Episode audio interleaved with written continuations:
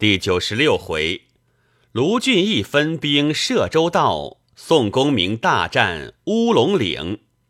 诗曰：“七里滩头鼓角声，乌龙岭下战尘生。白毛黄月横山路，虎吕狼兵遍射城。天助宋江伏社稷，故叫少俊显威灵。”将军指日成功后，定使驴言贺太平。话说当下张衡听得到，没了他兄弟张顺，烦恼的昏晕了半晌，却救得苏醒。宋江道：“且伏在账房里调治，却在问他海上事务。”宋江令裴宣、蒋敬写录众将功劳。晨四时分，都在营前聚集。李俊、石秀生擒吴直，三员女将生擒张道元，林冲蛇矛戳死冷宫，谢珍、谢宝杀了崔玉，只走了石宝、邓元觉、王继、朝中、温克让五人。宋江便出榜安抚百姓，赏烙三军。把吴直、张道元借赴张昭讨军前斩首施行。献粮原平氏，身闻保举作富阳县令。张昭讨处，官领空头官告不在话下。众将都到城中歇下，左右报道：阮小七从江里上岸，入城来了。宋江唤到帐前问时。说道：“小弟和张衡、侯建、段景柱带领水手，海边觅的船只，行至海盐等处，指望便驶入钱塘江来。不期风水不顺，打出大洋里去了。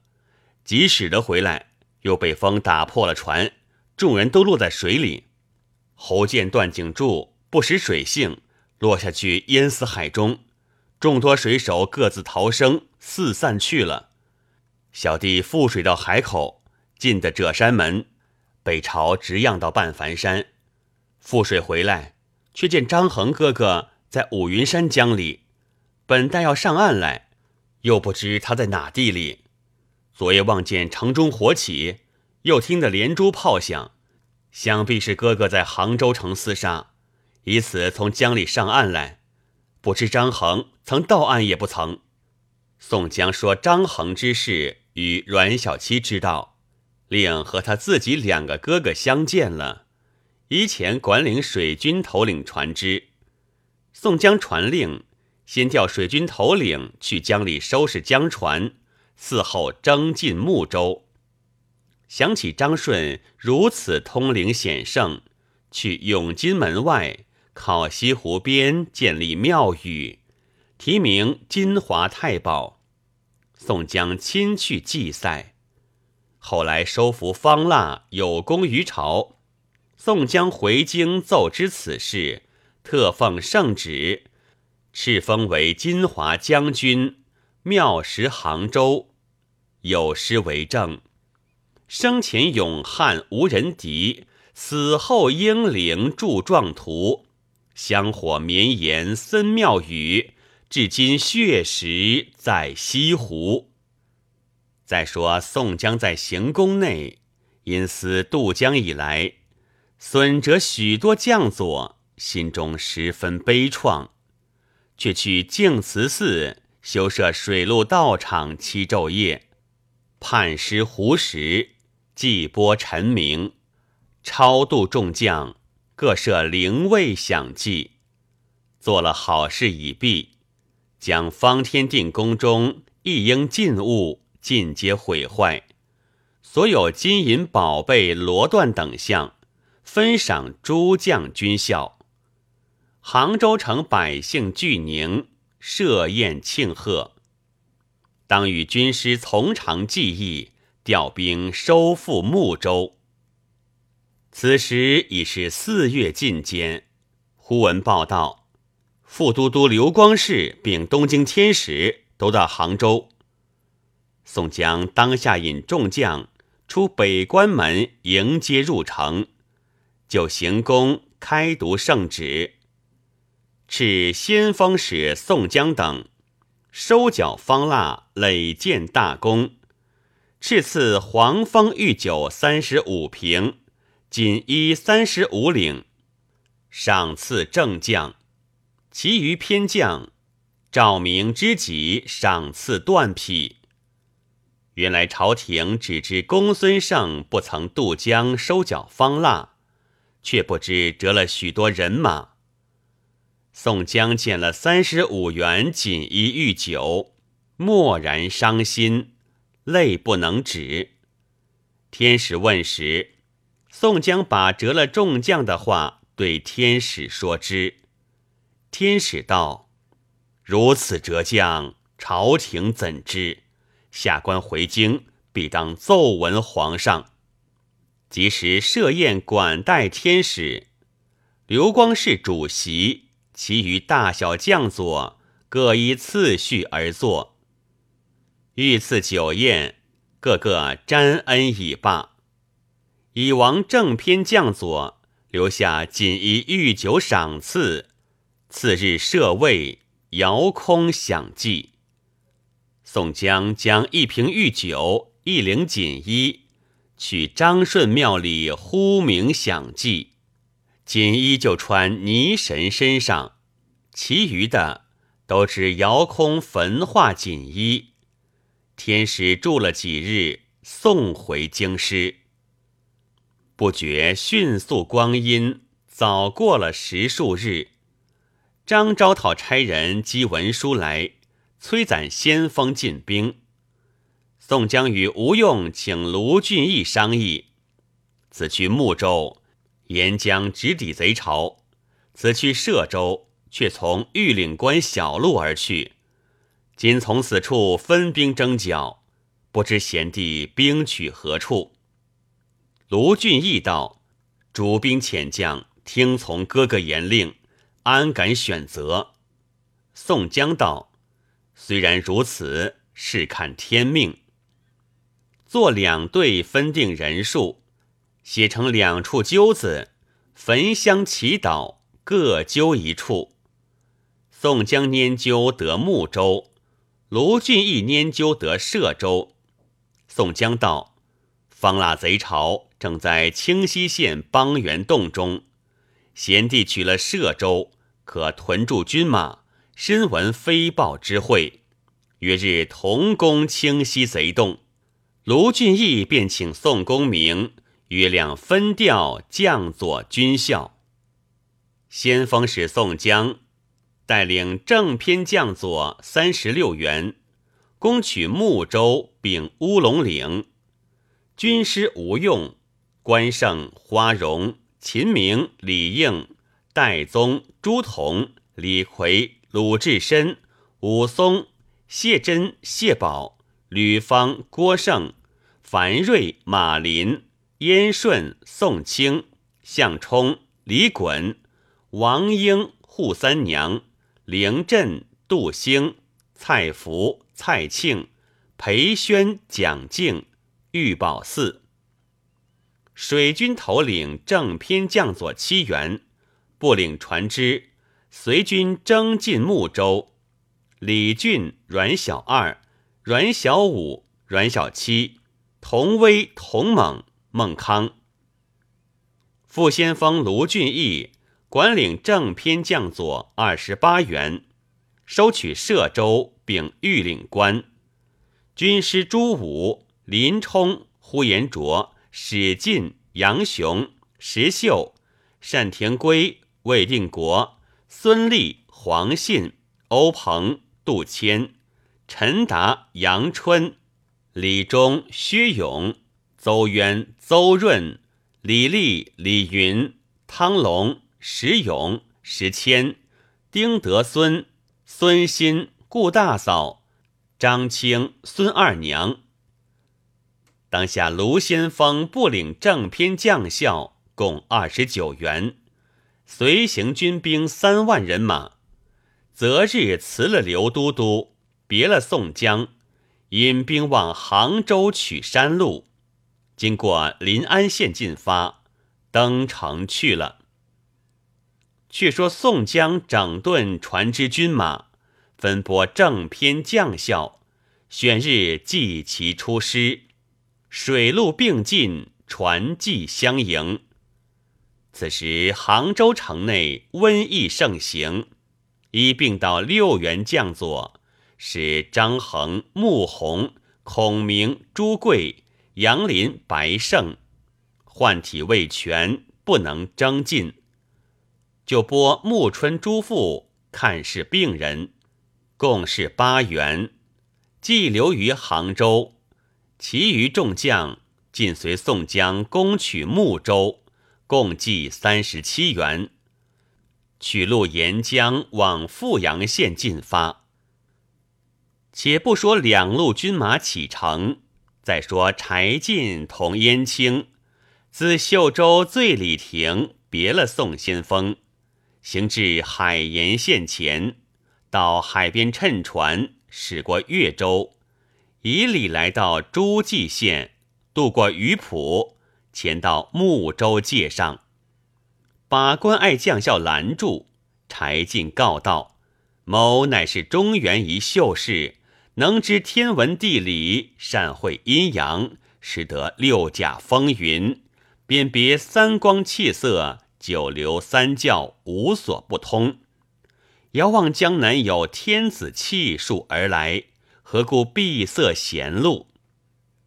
把关将校听得柴进言语不俗，便问姓名。柴进道：“某乃姓柯，名隐，一主一仆，投上国而来，别无他故。”守将见说，留住柴进。差人进来睦州，报知右丞相祖远士参政审授，签书还意。元帅谭高四个跟前禀了，便使人接取柴进至睦州相见，各叙寒温。柴进一段话耸动那四个，更兼柴进一表非俗，那里坦然不疑。右丞相祖士远大喜，便叫签书还议，引柴进去清溪大内朝觐。原来睦州、歙州、方腊都有行宫，大殿内却由五府六部总制，在清溪县邦源洞中，亦自有去处。且说柴进、燕青。跟随桓义来到清溪帝都，先来参见左丞相娄敏中。柴进高谈阔论，一片言语，娄敏中大喜，就留柴进在相府管待。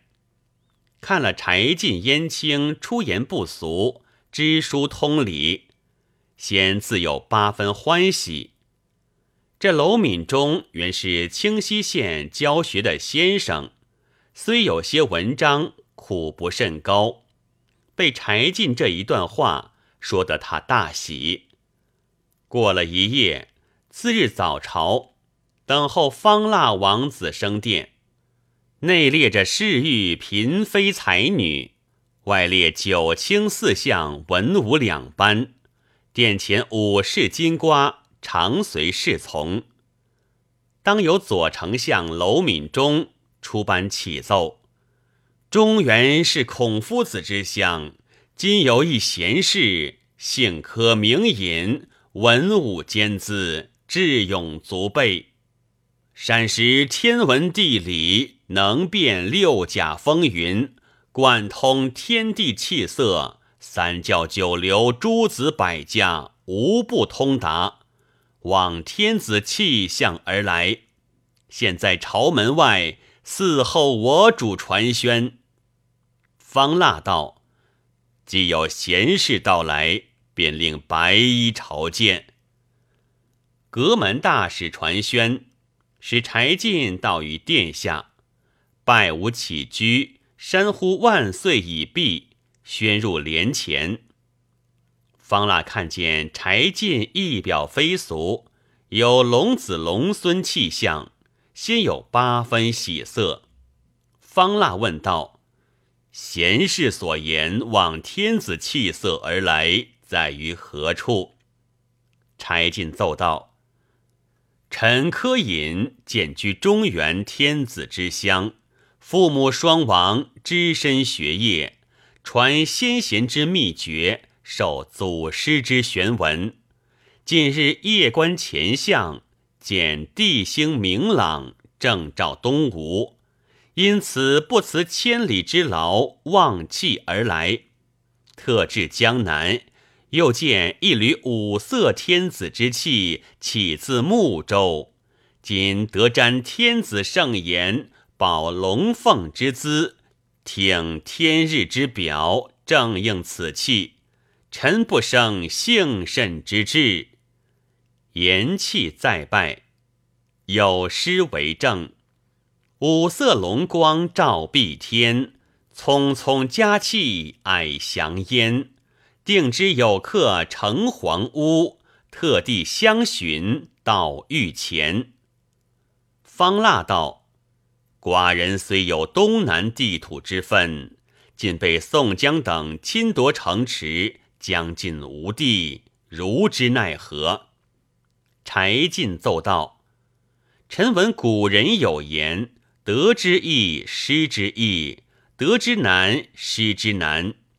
今陛下东南之境，开基以来，席卷长驱，得了许多州郡。今虽被宋江侵了数处，不久气运复归于圣上。陛下非指江南之境，他日中原社稷亦属于陛下所统。以享唐虞无穷之乐，虽严汉盛唐，亦不可及也。方腊见此等言语，心中大喜，敕赐锦敦命座，管待御宴，加封为中书侍郎。自此，柴进每日得进方腊，无非用些阿谀美言谄佞以取其事。未经半月之间，方腊及内外官僚无一人不喜柴进。此后，方腊见柴进属事公平，尽心喜爱，却令左丞相娄敏中作媒，把金枝公主招赘柴进为驸马，封官主角都尉，燕青改名云弼。人都称之为云凤卫。柴进自从与公主成亲之后，出入宫殿都知内院备戏。方腊但有军情重视，便宣柴进至内宫记忆。柴进时常奏说：“陛下气色真正，只被刚兴冲犯，尚有半年不安。”只待并得宋江手下无了一员战将，刚兴退渡，陛下复兴基业，席卷长驱，直占中原之地。方腊道：“寡人手下爱将数员，尽被宋江杀死，似此奈何？”柴进又奏道：“臣夜观天象，陛下气数。”将星虽多数十位，不为正气，未久必亡。却有二十八宿星象，正来辅助陛下复兴基业。宋江火内亦有十数员来降，此也是数中星宿，尽是陛下开疆斩土之臣也。方腊听了大喜，有诗为证。柴进英雄事少双，神谋用处便归降。高官厚禄弃公主，一念原来为宋江。且不说柴进做了驸马，却说宋江不领大队人马军兵，水陆并进，船骑同行，离了杭州，往富阳县进发。时有保光国师邓元觉，并元帅石宝、王继朝中温客让五个，引了败残军马，守住富阳县关隘，却使人来睦州求救。右丞相祖士元当差两员亲军指挥使，引一万军马前来策应。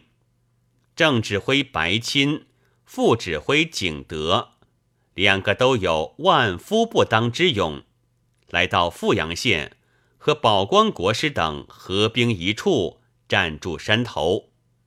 宋江等大队军马已到七里湾，水军引着马军。一发前进，石宝见了，上马带流星锤，拿披风刀，离了富阳县山头来迎宋江。关胜正欲出马，吕方叫道：“兄长少停，看吕方和这厮斗几合。”宋江在门旗营里看时，吕方一骑马，一只戟，直取石宝。那石宝使披风刀相迎，两个斗到五十合，吕方力怯。郭胜见了，便持戟纵马前来加攻。那石宝一口刀占两只戟，没半分漏泄。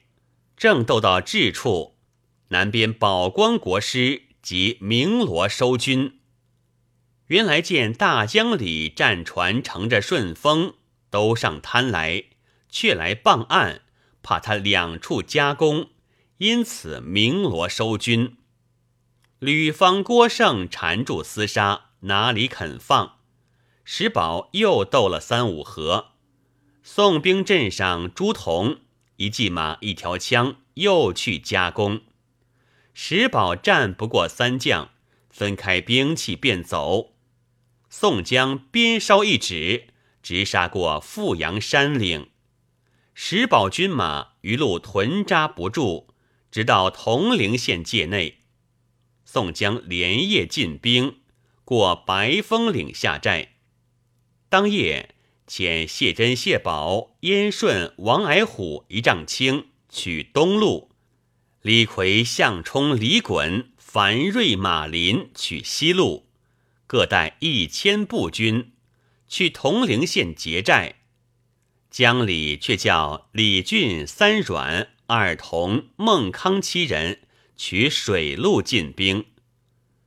且说谢珍等引着军兵杀到桐庐县时，已是三更天气。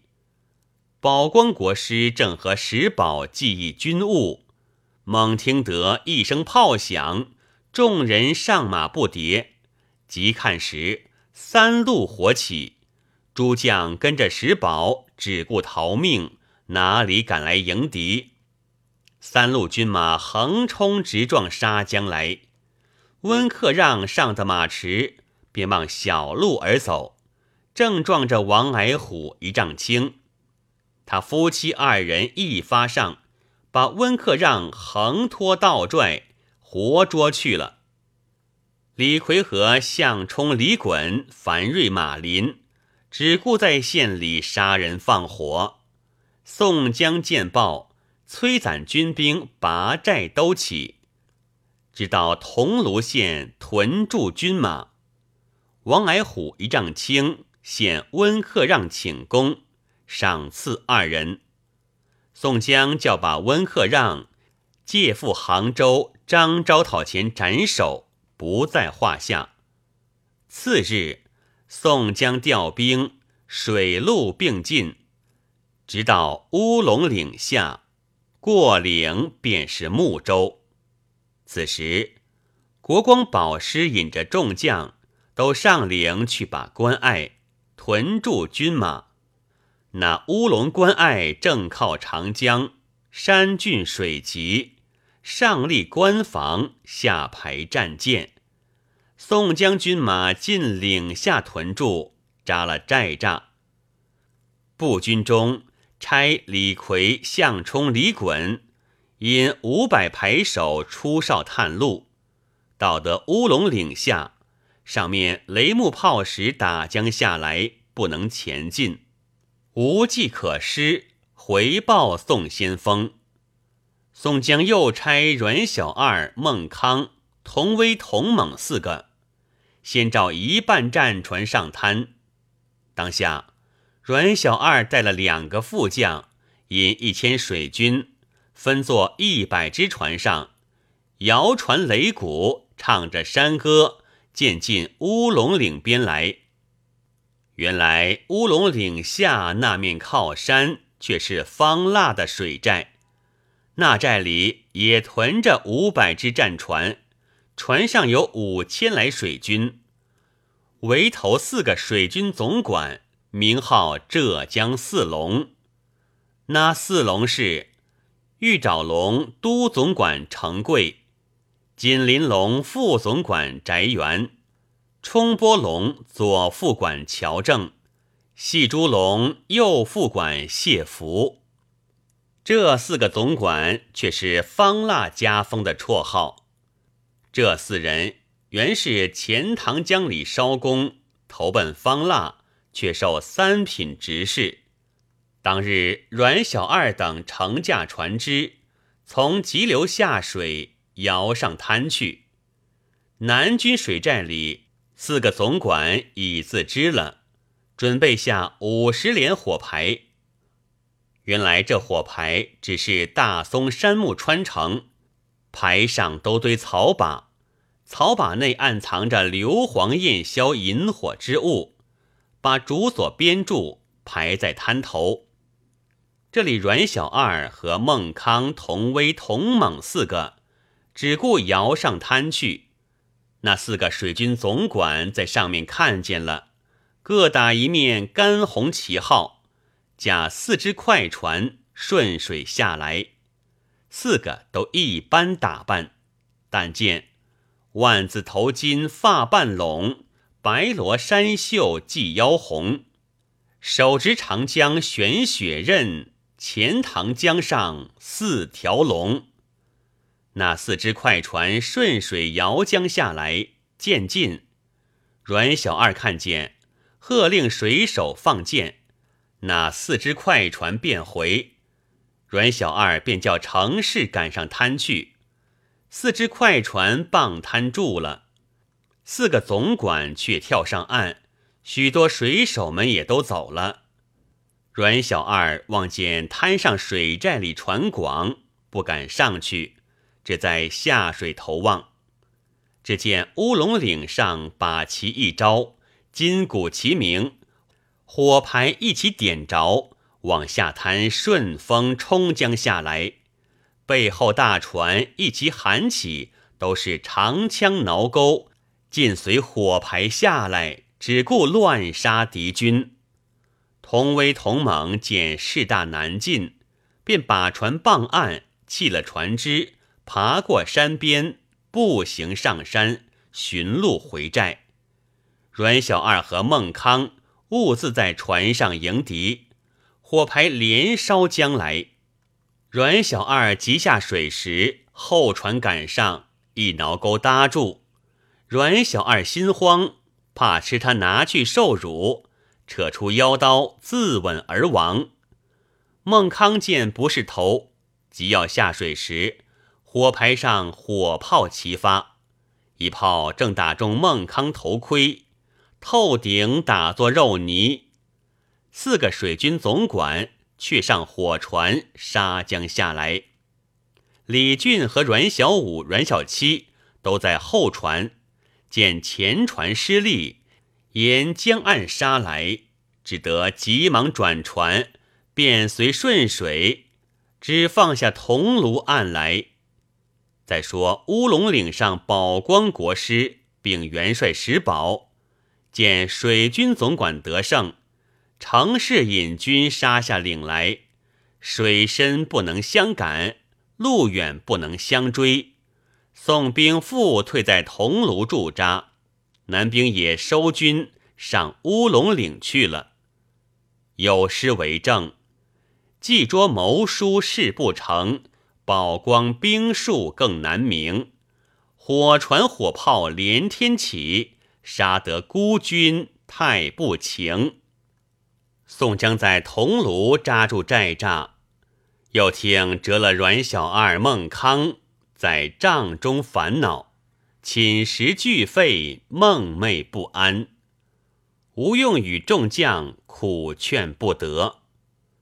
阮小五、阮小七挂孝已了，自来见劝宋江道：“我哥哥今日为国家大事折了性命，也强似死在梁山坡，埋没了名目。先锋主兵不须烦恼，且请理国家大事，我弟兄两个自去复仇。”宋江听了，稍稍回言。次日。仍复整点军马，再要进兵。吴用见道：“兄长未可急兴，且在寻思计策，渡岭未迟。”只见谢珍、谢宝便道：“我弟兄两个原是猎户出身，巴山渡岭的惯。